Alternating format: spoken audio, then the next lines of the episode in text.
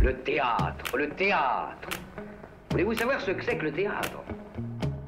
Euh, le théâtre, c'est un art du moment. On est en rapport direct avec les spectateurs.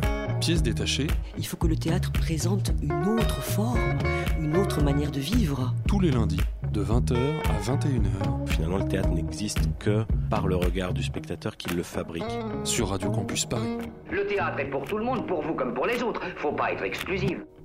Bonsoir à toutes et à tous, vous êtes bien sur Radio Campus Paris dans Pièces détachées, votre émission consacrée aux arts vivants en Ile-de-France. Alors ce soir, comme vous pouvez l'entendre, je suis un petit peu enrouée, mais j'espère que ça ne vous empêchera pas d'entendre ce que nos invités auront à nous dire, puisque c'est surtout eux qui vont parler. Ce soir, nous avons le plaisir de recevoir pour une émission qui leur est entièrement consacrée, Pierre Notte. Bonsoir Pierre Notte. Bonjour. Et Brice Hilléret. Vous êtes donc metteur en scène et comédien respectivement de la pièce Ma Folotari qui sera présentée du 8 juin au 18 juin au théâtre de Belleville. Et donc ensemble nous allons évoquer non pas seulement ce spectacle mais également vos carrières, votre, votre compagnie Les gens qui tombent et bien plus.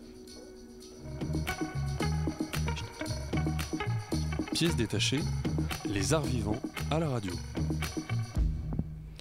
Et tout d'abord je laisse la parole à Tessa pour son édito. Alors oui, alors moi je vais commencer mon édito de manière assez banale, je pense, en ces temps qui courent, et évoquer l'époque dans laquelle nous vivons. Donc une époque qui ne sait pas vraiment où elle va, que ce soit politiquement parlant ou socialement, ce qui nous amène, nous jeunes, à nous confronter à notre avenir et à nous battre pour des valeurs qui nous semblent fondamentales. Et dans notre belle démocratie qui est la démocratie française, nous avons encore la chance de pouvoir nous exprimer librement par le biais de l'art.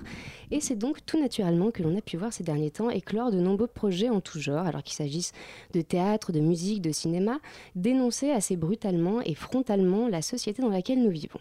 Alors non, je ne reparlerai pas du spectacle Je suis Fassbinder de Folk Richter que nous avons vu la semaine dernière à la colline, décrit comme un spectacle coup de poing, mais je suis obligée de l'évoquer parce qu'il m'a amené à un vrai questionnement sur la place de l'art comme moyen de révolte. Alors est-ce que finalement, la poésie ne serait-elle pas plus forte que la dénonciation pure? Dans cette époque où plus personne ne croit en rien, ne faut-il pas justement nous donner envie, ou plutôt nous redonner envie de croire en l'humanité? Eh bien moi, quand on parle de poésie et d'humanité, je peux pas m'empêcher de penser à Pierre Note, où à la fin de chacun de ses spectacles, j'avais envie d'aimer la terre entière et accessoirement de faire des arrière sur mon scooter, mais bon, ça c'est une autre histoire. Les spectacles de Pierre Note, c'est de la musique, c'est d'ailleurs peut-être pour ça qu'ils adoucissent nos mœurs, c'est aussi de la poésie, mais aussi de l'humour. C'est de vrais ovnis dans le paysage théâtral français, français pardon, qu'on vit comme une bouffée d'air fraîche qui nous redonnera envie de croire aux gens et en l'avenir. Alors est-ce que ce n'est pas justement ce sentiment qui nous amènerait à faire de bien plus grandes choses que le sentiment de la colère donc Pierre Note, Brice Héléré, bonsoir. Donc on a la chance de vous recevoir à l'occasion de votre nouveau spectacle Ma folle Tari. Alors la Ma folle Tari, c'est l'histoire d'un homme transparent, donc vous, Brice, euh, qui, euh, euh, qui voit son postérieur grossir à vue d'œil et décide de s'exiler à cause du regard des autres qui le perçoivent comme un monstre.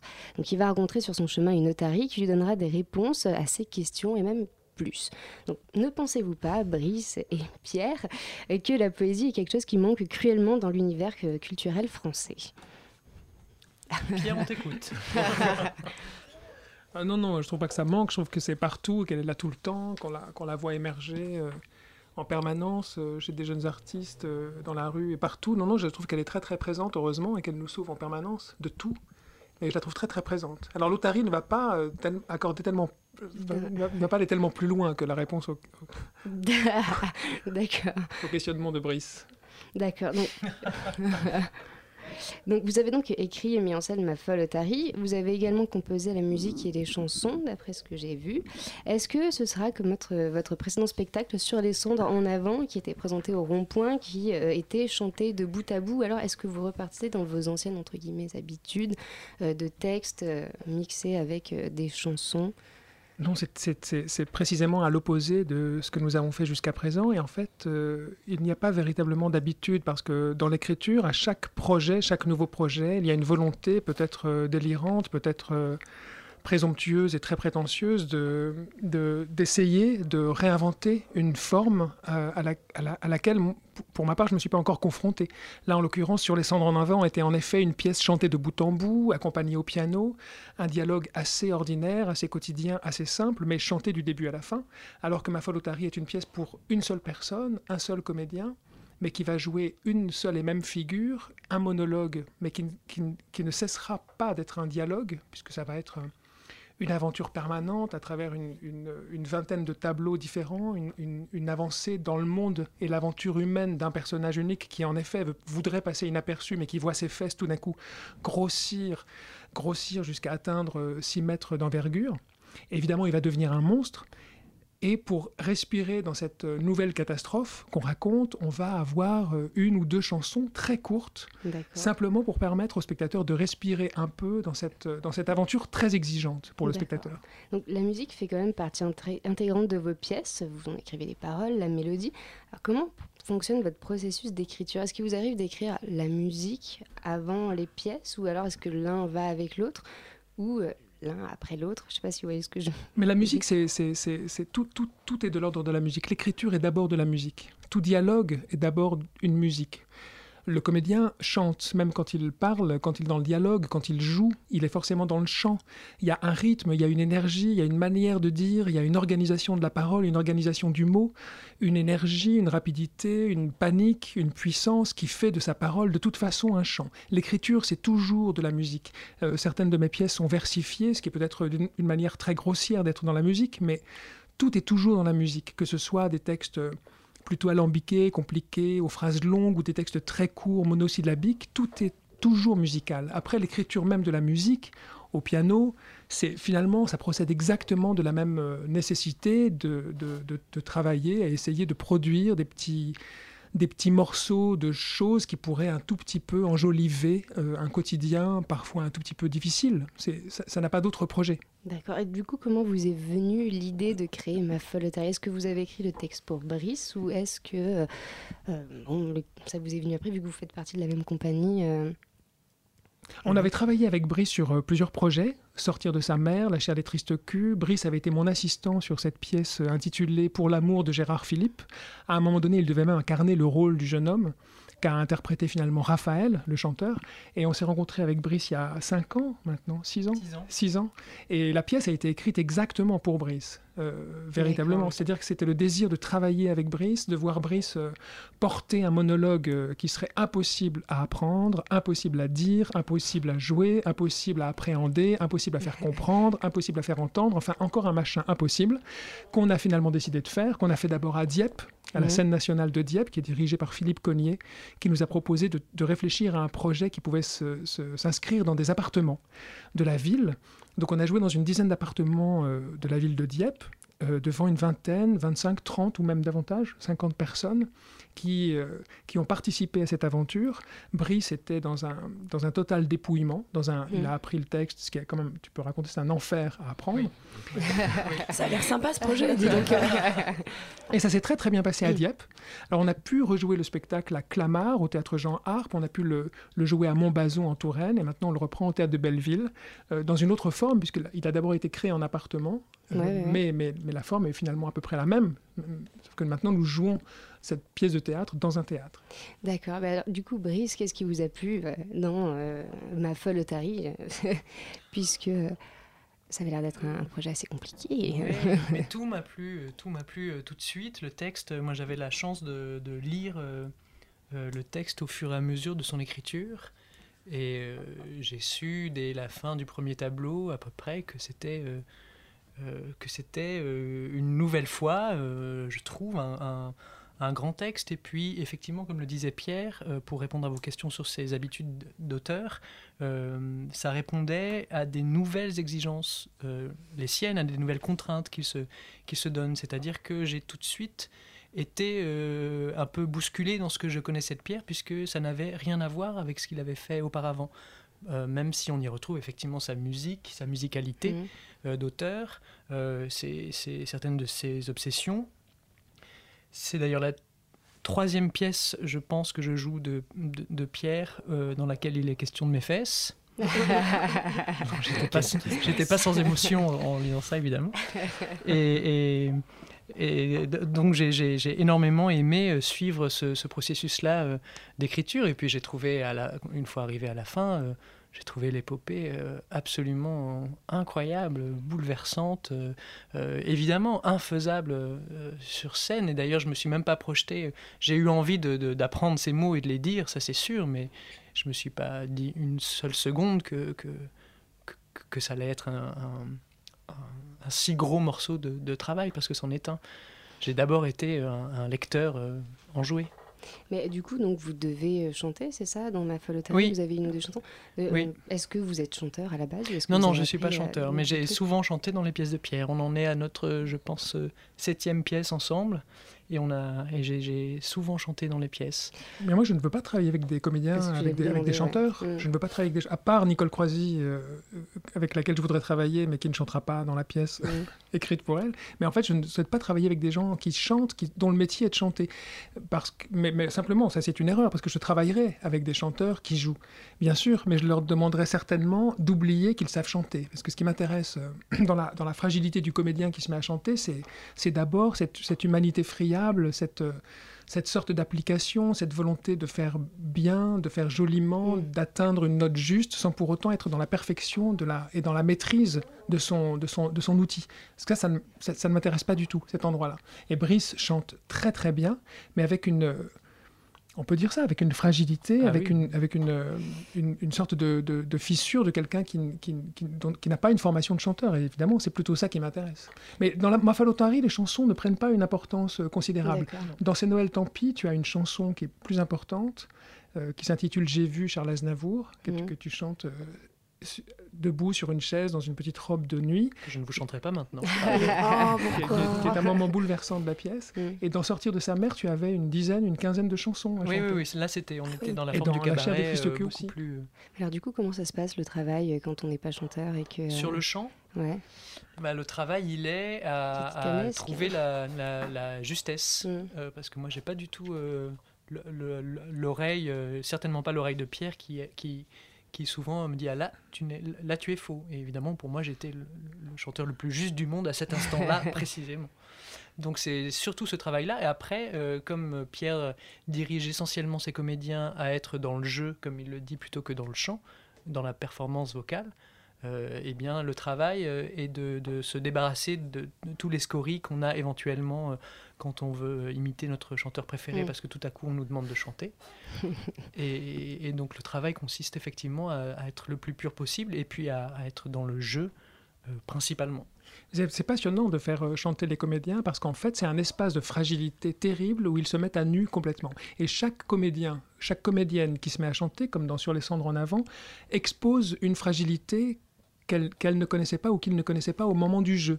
Par exemple, dans le rythme, une fragilité dans le rythme, une fragilité dans certaines notes, basses ou hautes, une fragilité euh, dans, la justesse à certains endroits, une fragilité dans l'interprétation, comment faire avec ça. Et en fait, c'est très passionnant avec les comédiens de, travailler le chant parce que c'est vraiment un...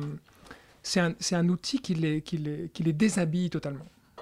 Justement, dans, dans, dans, votre travail de souvent vos personnages sont un peu cassés. Est-ce que c'est des figures que vous affectionnez particulièrement ou, euh, c'est quelque chose qui s'impose à vous euh? Il y a sans doute des choses qui m'échappent totalement. Là, ça m'échappe un peu, mais je fais le constat, en effet, à force de, force de, de, de, rassembler en effet les figures ou les différents personnages, je constate qu'ils sont non seulement cassés, mais assez fracassés. Mmh. Et que le projet même des pièces, c'est de travailler à la reconstruction d'individus qui sont... Euh, qui sont, qui sont déchirés, qui sont fissurés, qui sont cassés par la vie, qui traversent des, qui traversent des catastrophes et qui vont se reconstruire, mm. soit dans la réconciliation avec l'autre, soit dans les retrouvailles, soit dans une, dans une sorte d'accomplissement ou d'une une sorte d'une émancipation. Mais le, la, la, plupart du temps, ce sont des individus d'abord monstrueux, assez monstrueux. Là, il s'agit dans Ma Folotari d'un homme simple qui n'a rien pour lui, qui n'est ni extraordinaire, ni même ordinaire, il est simplement entre les deux, tout à fait gris, tout à fait tiède, et il va lui arriver, euh, il va lui tomber dessus, cette monstruosité, qui va prendre toute la place. Et euh, ça va faire de lui un individu, en effet, fracassé, qui va chercher sa place dans le monde et qui va avoir beaucoup de mal à la trouver, jusqu'à sa rencontre avec, une otarie. Mais est-ce que vous avez du coup envie de rendre hommage quelque part aux petits héros ou aux héros ordinaires, entre guillemets? C'est vrai que dans vos, dans vos pièces, souvent, c'est des c'est des personnages, comme vous l'avez dit très bien, qui sont justement ordinaires, mais qui se détonnent euh, par des petites choses comme ça. Est-ce que c'est quelque chose que vous avez... Euh, mais je ne suis pas tout à fait sûr euh, d'être très tellement intéressé par l'ordinaire. Mm. Je pense que, je pense que ce sont, ce sont pas des je pense que ce sont des figures extraordinaires de la catastrophe. et des figures plutôt extraordinaires du désastre. Plutôt, euh, je, ne suis pas sûr que ce- je, euh, je suis pas sûr que les figures de mon théâtre soient des soient des soient des, Des personnes ordinaires. Mm. Euh, je, pense que ce sont des figures extraordinaires qui vont qui vont passer d'un extraordinaire à l'autre. Et, et qu'on va s'acheminer peut-être, enfin je l'espère en tout cas, vers quelque chose d'un tout petit peu plus doux, d'un peu plus humain, d'un peu plus, d'un peu plus généreux. Mais ce sont d'abord des figures extraordinaires de la catastrophe qui vont travailler à sortir peut-être un tout petit peu du désastre.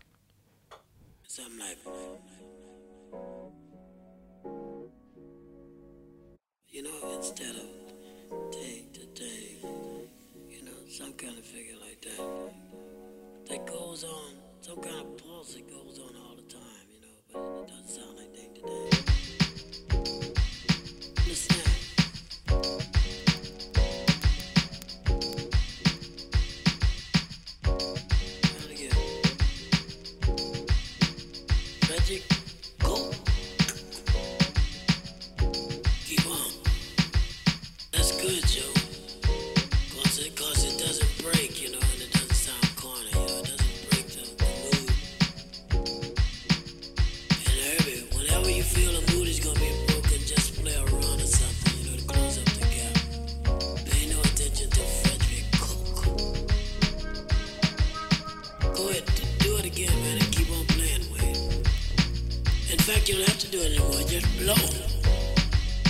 start with yours and start. This is our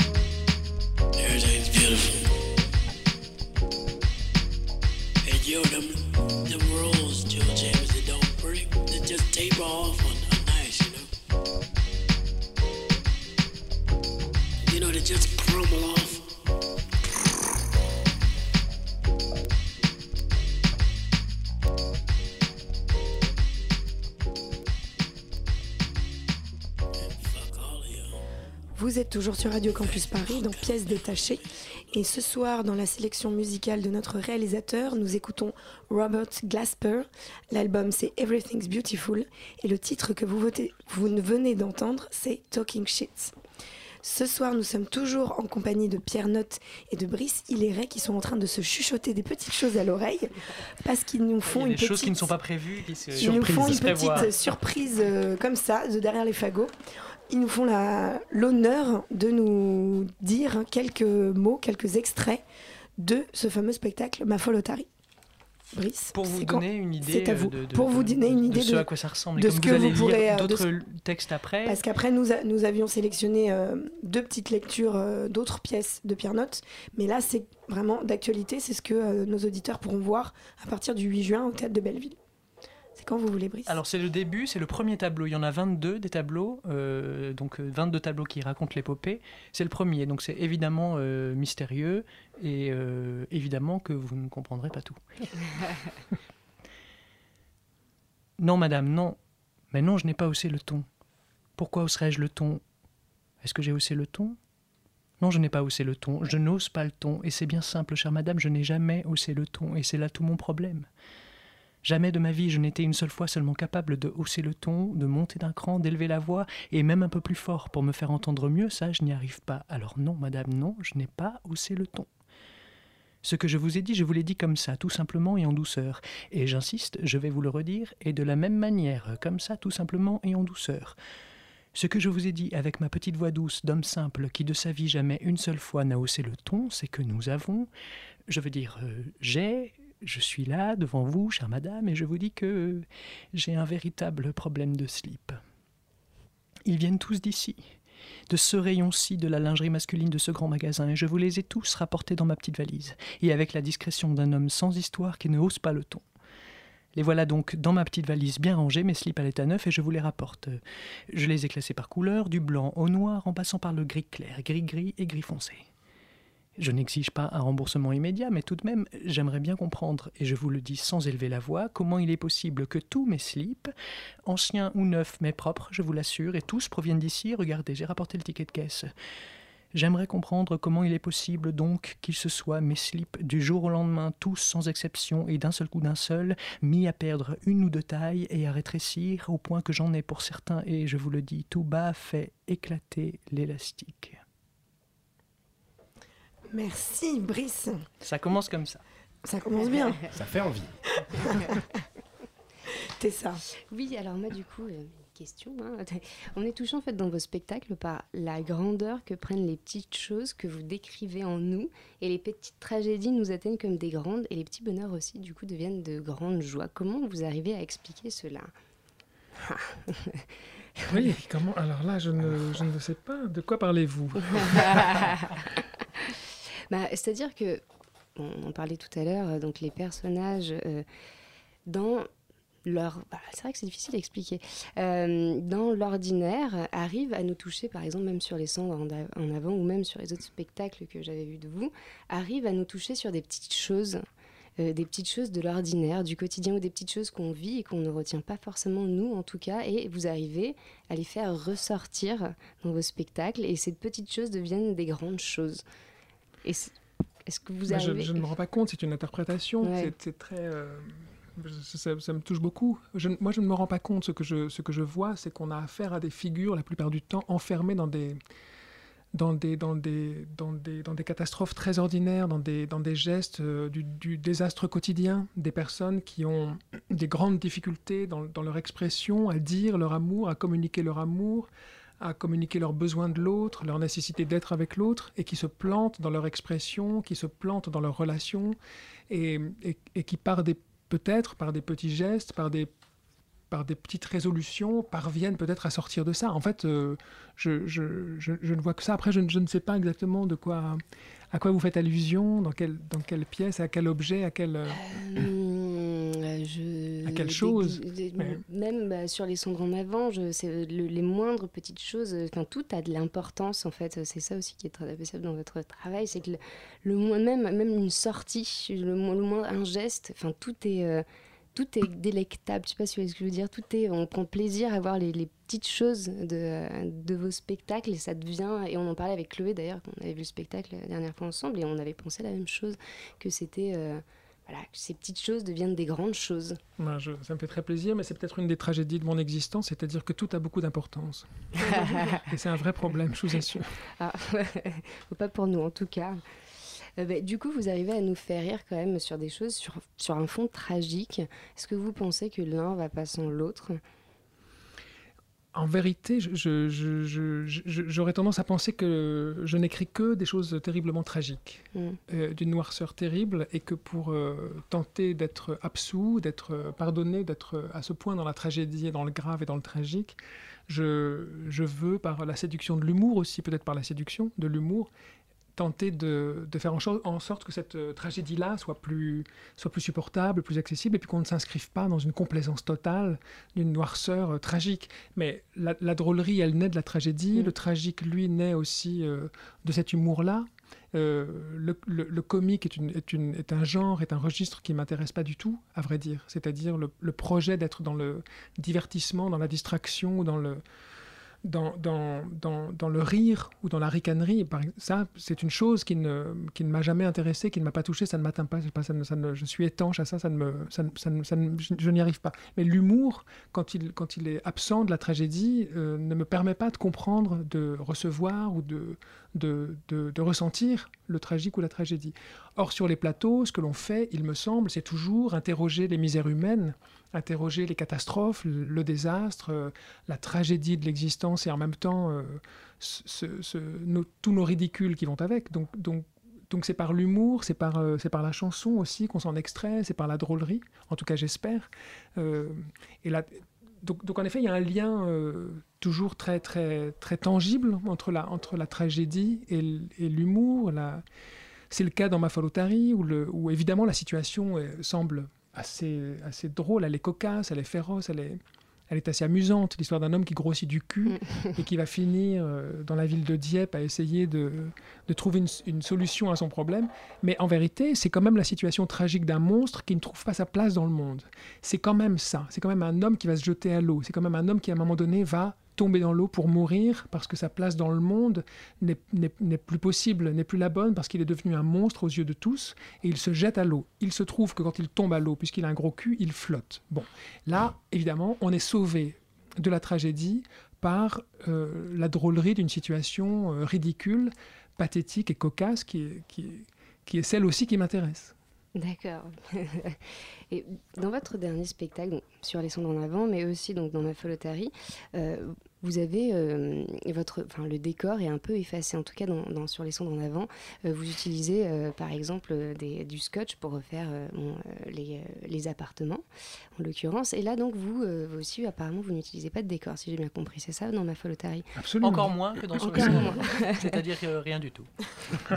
Absolument rien du tout. oui. Alors du coup, vous invitez euh, le spectateur à imaginer, euh, est-ce que... alors, dans, sur les sondes en avance, c'était avec de l'autodérision, mais est-ce que vous êtes un peu blasé des codes du théâtre ou c'est vraiment, euh, entre guillemets, euh, pour pousser le spectateur à y...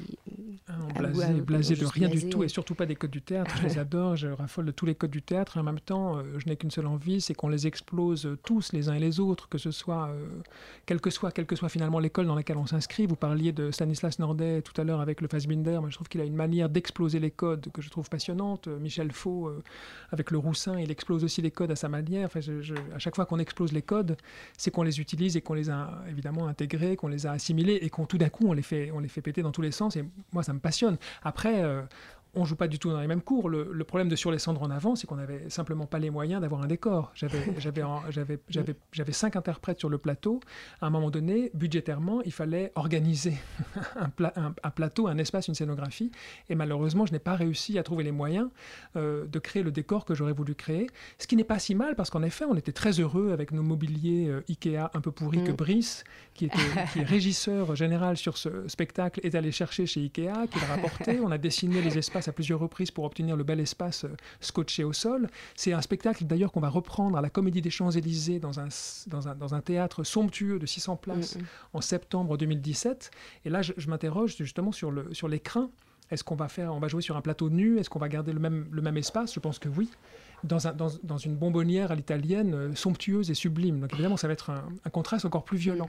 Mais pour ma folle Otari, on avait à un moment donné envisagé avec Brice euh, d'installer tout un décorum, tout un espace, une table avec des accessoires, de la vidéo, une petite valise, euh, une petite plante verte, des petits Playmobil qui nous permettraient de comprendre où on se trouve, une otarie, un décor qui se transforme, un costume qui se transformerait, un décor qui évoluerait, et puis Brice qui manipulerait tout ça. Et puis à un moment donné, dès qu'il a commencé à apparaître avec une petite fleur à la main, on s'est dit c'est pas du tout ça qu'on veut faire. Nous, ce qu'on veut, c'est proposer au spectateur de faire tout le travail lui-même tout seul, d'essayer de voir, euh, puisque le spectateur est là, puisqu'il est venu, puisqu'il s'est déplacé, puisqu'il a payé sa place, dans quelle mesure il ne souhaite pas simplement, lui, faire son voyage individuellement, son voyage personnel, dans euh, cette forêt des choses qu'on lui propose, c'est-à-dire toute une, toute une aventure que Brice joue, qu'il raconte, qu'il incarne, mais une fois qu'elle est incarnée par Brice, est-ce que les lieux, est-ce que le voyage, est-ce que l'eau, est-ce que le fleuve, est-ce que la forêt, est-ce que, le cirque ambulant, est-ce que le,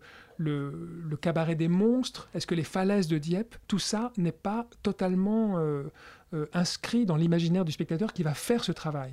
Et ça nous a passionnés de prendre ce risque. Euh, faire en sorte que Brice bouge à peine pour ne faire pour faire en sorte que le spectateur travaille à tout imaginer, tout concevoir, tout comprendre, tout entendre, faire sa propre musique et faire son propre chemin. Et finalement, c'est exactement ce qui s'est passé. C'est-à-dire que dans le, dans le jeu très dépouillé de Brice, presque, on a presque un geste par tableau.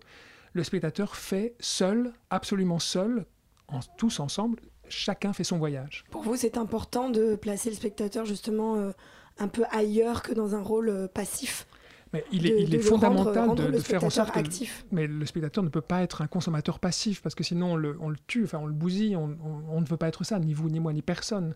Euh, de, de- quel que soit le spectacle, on ne peut pas être un consommateur passif. On ne peut, on ne peut plus accepter d'être un consommateur culturel. On veut être, euh, on veut être actif, on veut être un acteur du projet. Là, en l'occurrence, la seule question qui me préoccupe dans chaque proposition de mise en scène, c'est quelle relation on organise, on met en place, on établit avec le public, avec le spectateur, et comment cette relation devient suffisamment tangible pour que la vie soit présente à chaque seconde, à chaque instant du projet que l'on propose.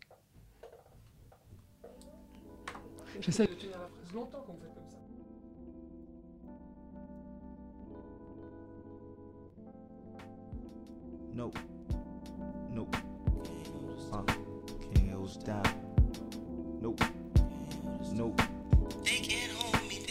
Can't hold me down, there's no gravity in my universe. Those rules don't exist to me, you don't believe me, you can search. Feeling bittersweet, now it's cavities in your tooth that hurts. Cause it doesn't work when you're grabbing me, trying to pull me down. The earth backstabbing me as I prove my worth. If you bite in my style, then who was first? If you bite in my dust, then who was first? Geek down trying to act wild, don't make it worse. I speak the truth when I spit, call it a naked verse. St. John when I spit, let me take you to church.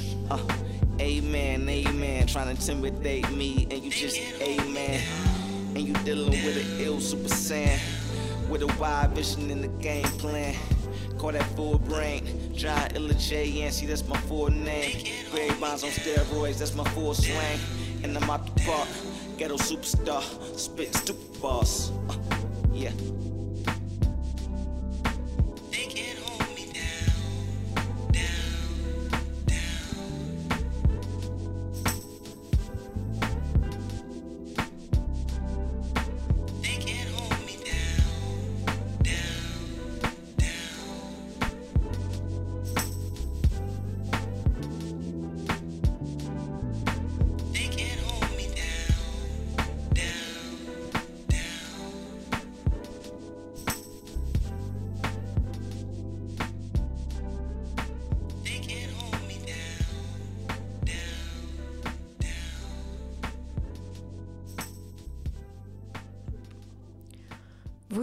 Sur Radio Campus Paris dans Pièces détachées et nous venons d'écouter un deuxième extrait de l'album Everything's Beautiful de Robert Glasper. C'était le titre They Can't Hold Me Down.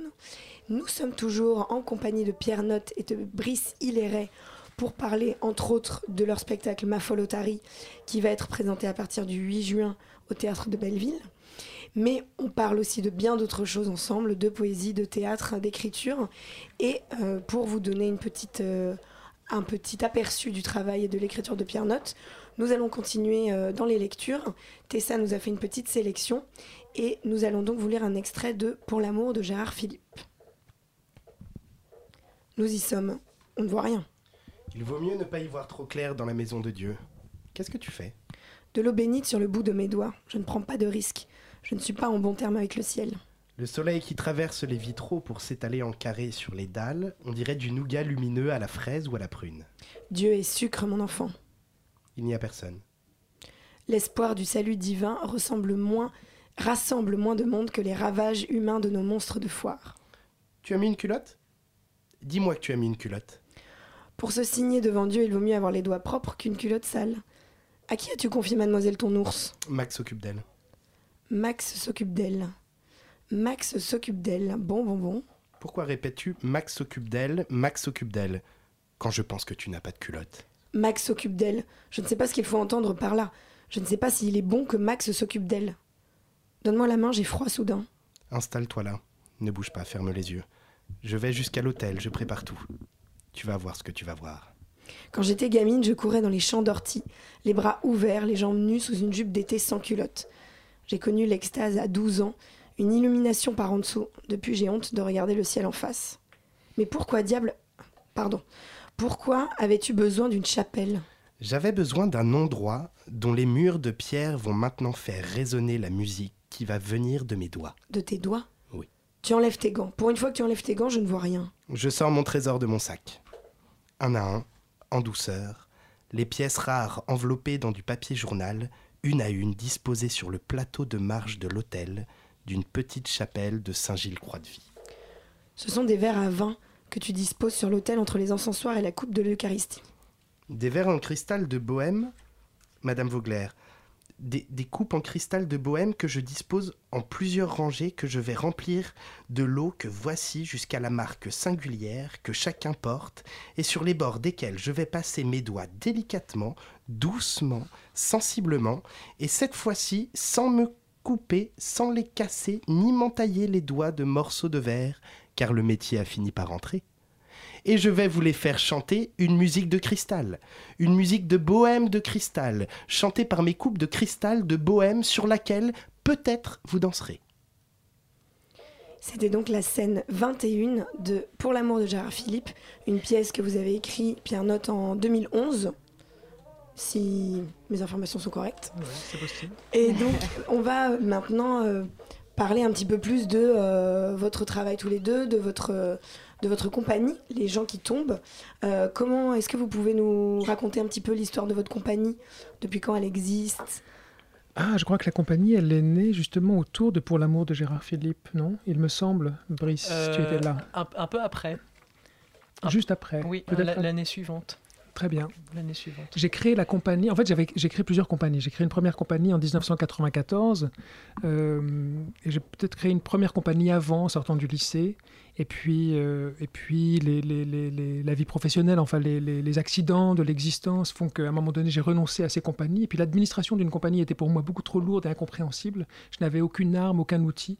Donc je ne savais pas du tout comment organiser ça. J'ai abandonné ces compagnies-là. Et j'ai travaillé avec des, producteurs indépendants, des producteurs privés. J'ai travaillé dans le théâtre privé, j'ai travaillé un peu dans le théâtre public également, à différents endroits de la production. Et puis à un moment donné, j'ai- souhaité, après, pour l'amour de Gérard Philippe, je crois que c'est ça, voilà, juste après, j'ai souhaité euh, éviter d'être euh, euh, d'être contraint par, le, par la production, par une production que, que je que je, que je n'organiserai pas moi-même, que je ne choisirai pas, et d'être dépendant d'une production extérieure.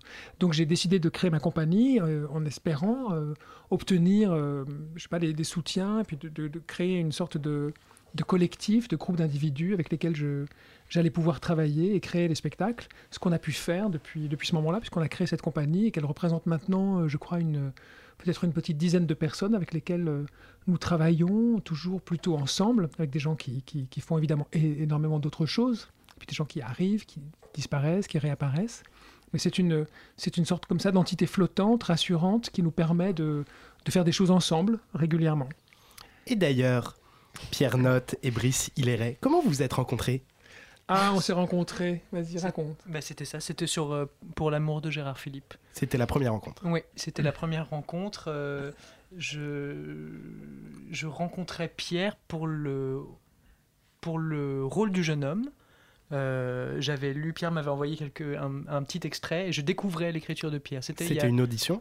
Non, c'était il y a, il y a six ans exactement euh, que je lisais ses, premières, euh, premiers paragraphes de Pour l'amour de Gérard Philippe que Pierre m'envoyait, que je découvrais, mais il n'organisait pas d'audition.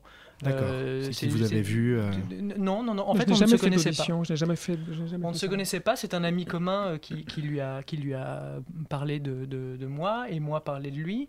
Et, euh, et nous nous sommes rencontrés, mais lorsque nous nous sommes rencontrés quelques temps après, Mhm. euh, j'avais commencé à. J'avais évidemment travaillé le, le texte parce que je, je ne savais pas s'il allait y avoir une audition ou quelque chose. Et Pierre m'a m'a- m'a annoncé à ce moment-là que le, le rôle était finalement pourvu euh, par, euh, par Raphaël.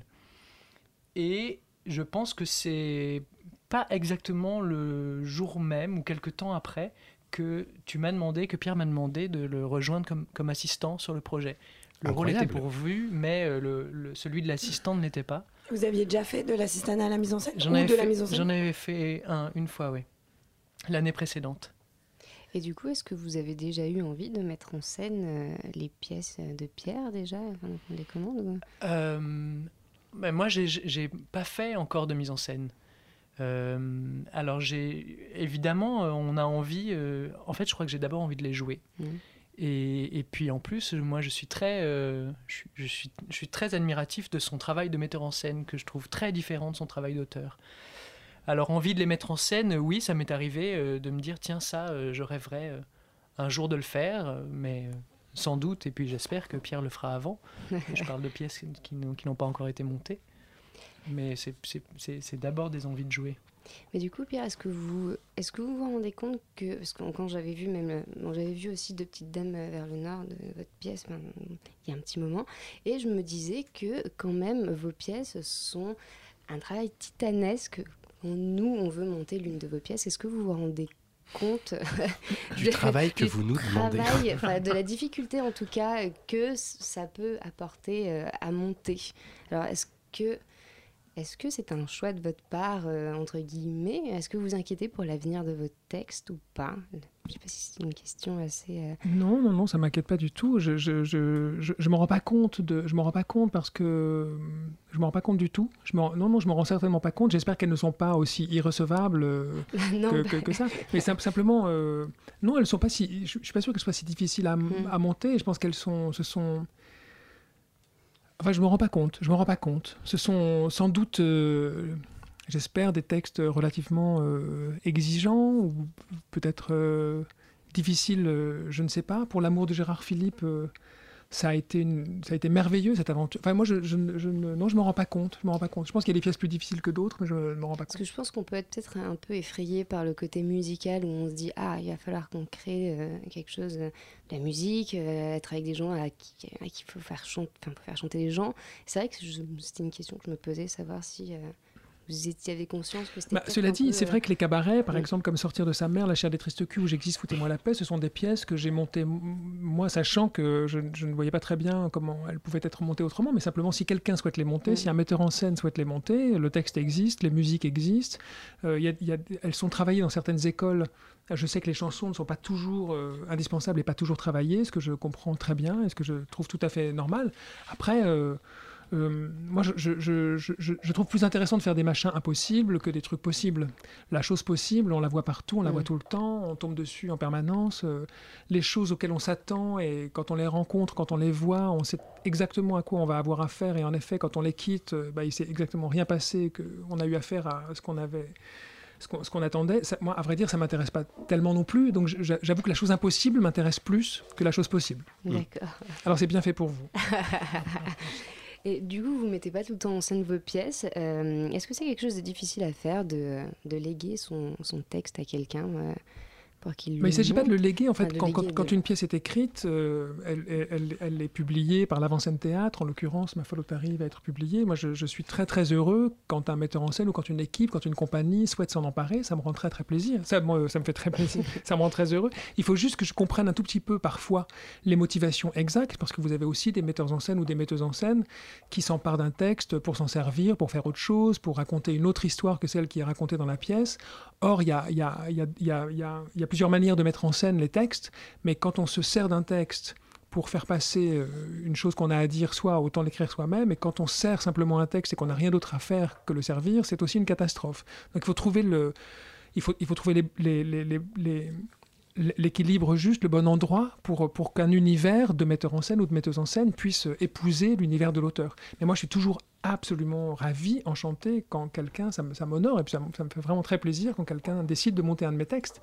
Mais ça n'arrive pas. euh, si je monte mes textes, si je mets en scène mes propres textes, c'est aussi parce que, bah, bah, a, priori, euh, je moi, j'ai eu quelques metteurs en scène ont fait, ont fait un travail euh, que j'ai trouvé remarquable, qui m'a, qui m'a, rendu très très fier. Mais, euh, mais c'est terminé. Et aujourd'hui, je monte mes textes parce que, parce que, parce que je n'ai pas affaire à des metteurs en scène qui souhaitent s'en emparer. Et donc là, justement, on évoque toutes ces casquettes différentes. Vous êtes auteur, vous êtes compositeur, vous êtes metteur en scène. Est-ce qu'il y a une de ces casquettes dont vous vous sentez euh, peut-être euh, le plus proche? Ou bien vous voulez vous changez tout le temps et vous prenez plaisir à en enlever une pour mettre l'autre et ainsi de suite? En, en vérité, je pense que tout est tellement euh, Lié. tellement oui, tellement tellement lié et finalement tellement euh, tellement nécessairement complémentaire. C'est-à-dire que l'écriture est un geste euh, très solitaire, très isolé, très personnel. Mais le projet de mettre en scène ensuite un texte, c'est un projet collectif, ça, ça, ça, ça rassemble des individus avec lesquels j'ai envie de travailler, c'est un projet qui se fait tous ensemble, qui, qui sollicite et qui euh, convoque euh, les idées des autres, le désir des autres, euh, les envies, l'humanité de chacun. Et, à chaque fois, en fait, c'est l'ensemble de ces activités qui, qui, qui créent une, une aventure théâtrale, mais ça n'est jamais l'une d'entre elles seulement.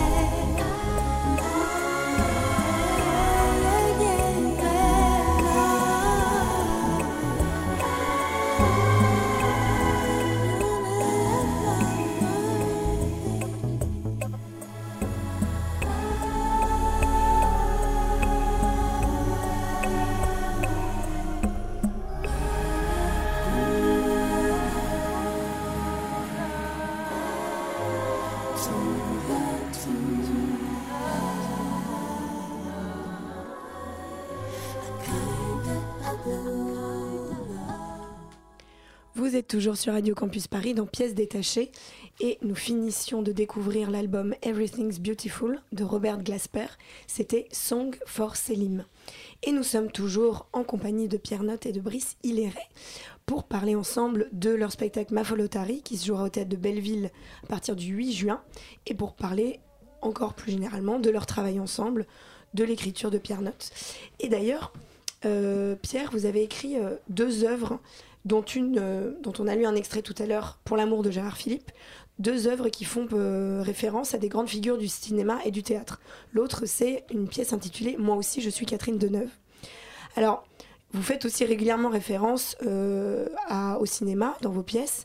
Et quand on parlait tout à l'heure de votre spectacle sur les cendres en avant, que vous nous expliquiez que c'était un dialogue chanté de bout en bout, on peut on ne peut que penser au parade de Cherbourg, à Michel Legrand. Enfin, en tout cas, voilà, moi, c'est ce qui m'a, c'est ce qui m'a, qui m'est tout de suite venu.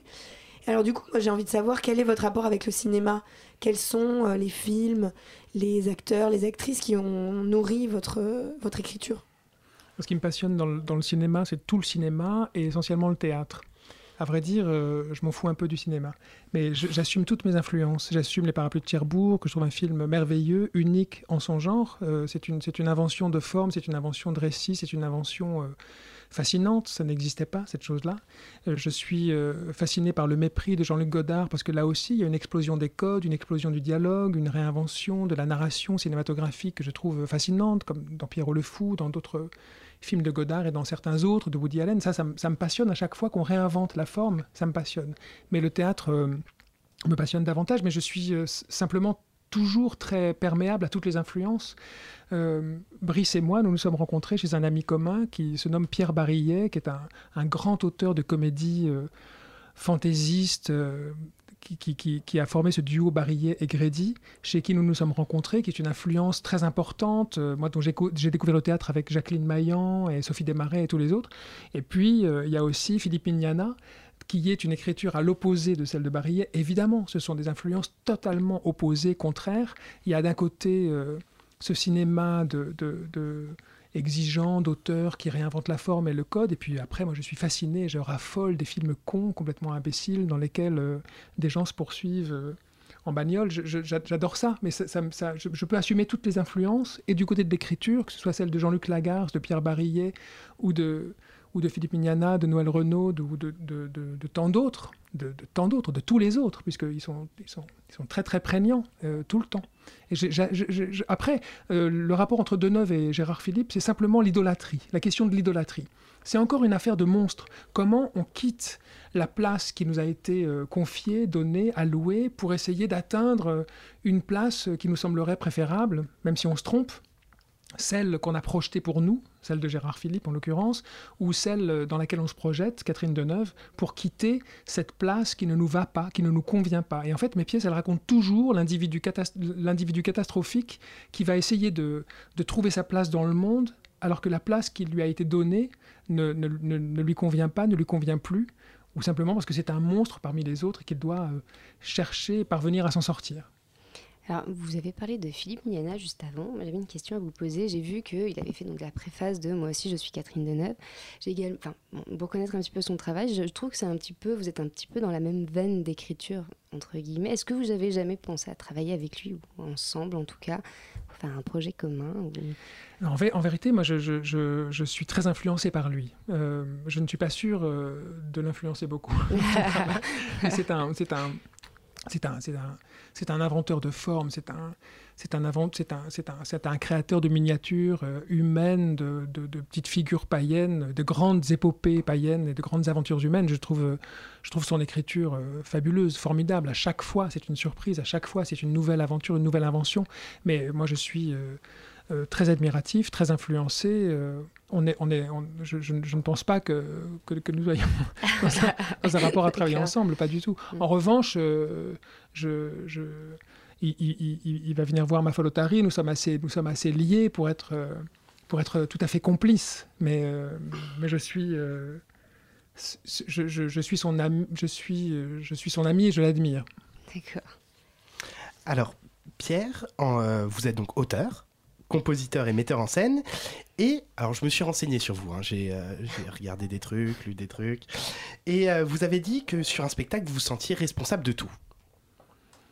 Vous Oui, l'avez c'est- dit. C'est très présomptueux. C'est très présomptueux. Je le reconnais. Mais ça m'a quand même euh, C'est- induit une c'est question. très gênant. Ah, Donc, si vous sentez responsable de tout, si en tout cas ça résonne chez vous, quelle est la responsabilité du comédien dans votre spectacle? Non, mais je me, je me sens responsable de tout quand ça merde, quand, quand Ouais. quelque chose ne va pas, quand on, a, quand on vit un échec, quand on traverse un échec. Pour l'amour de Gérard Philippe a été une pièce euh, très très difficile à vivre parce que ça n'a pas rencontré le succès qu'on espérait.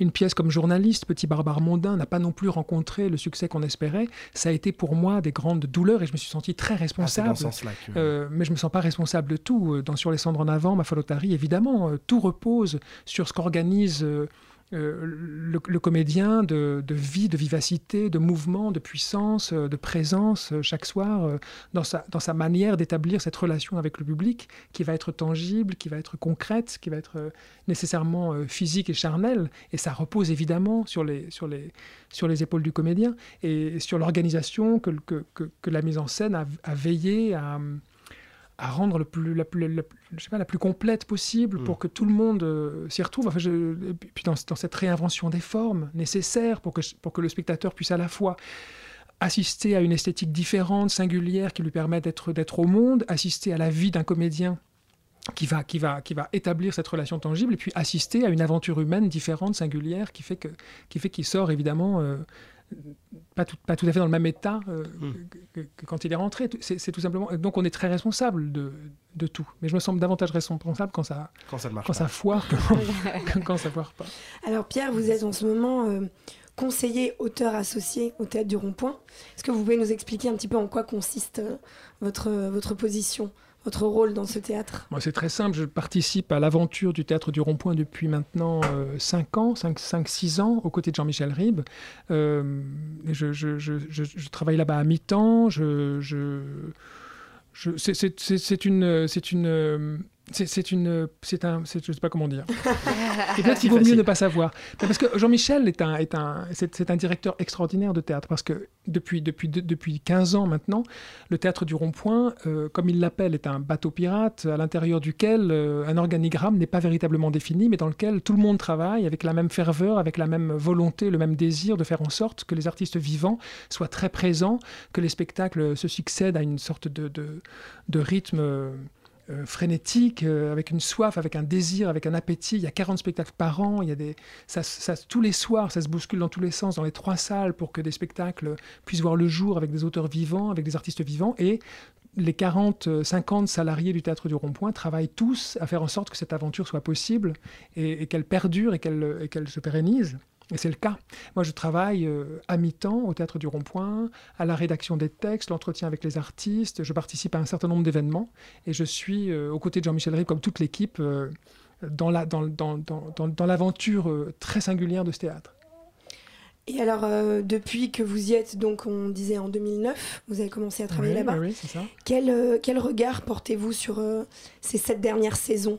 Qu'est-ce que vous retenez? Comment, euh, euh, Qu'est-ce que vous pourriez dire de l'évolution du, du théâtre, d'une partie du théâtre qui se fait en ce moment euh?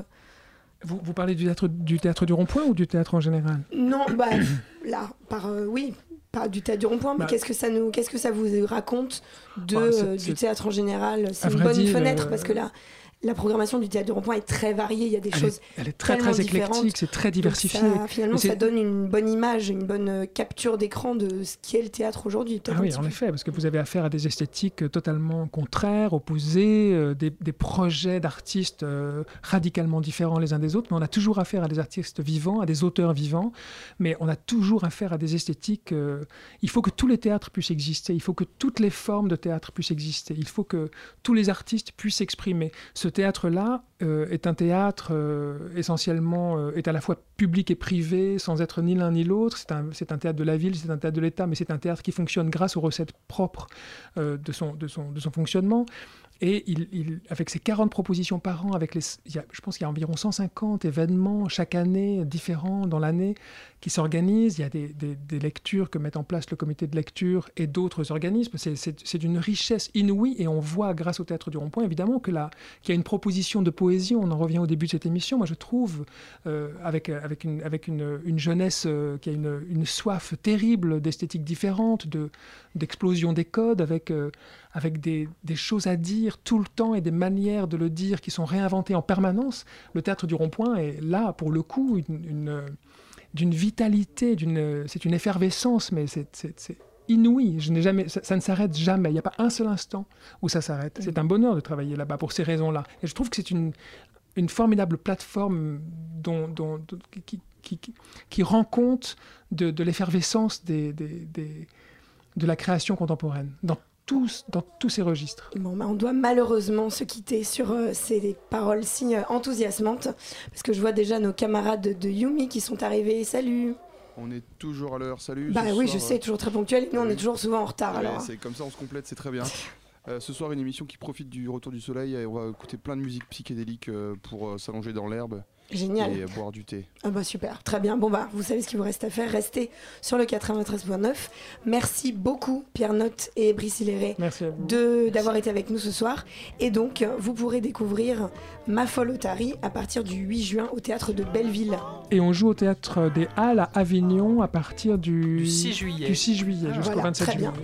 Notez tout ça dans vos agendas. Merci beaucoup. Cette émission a été préparée par Tessa Robinson avec l'aide de Antoine Declercq, par Margot Cavalier et réalisée par Nicolas Laurenceau.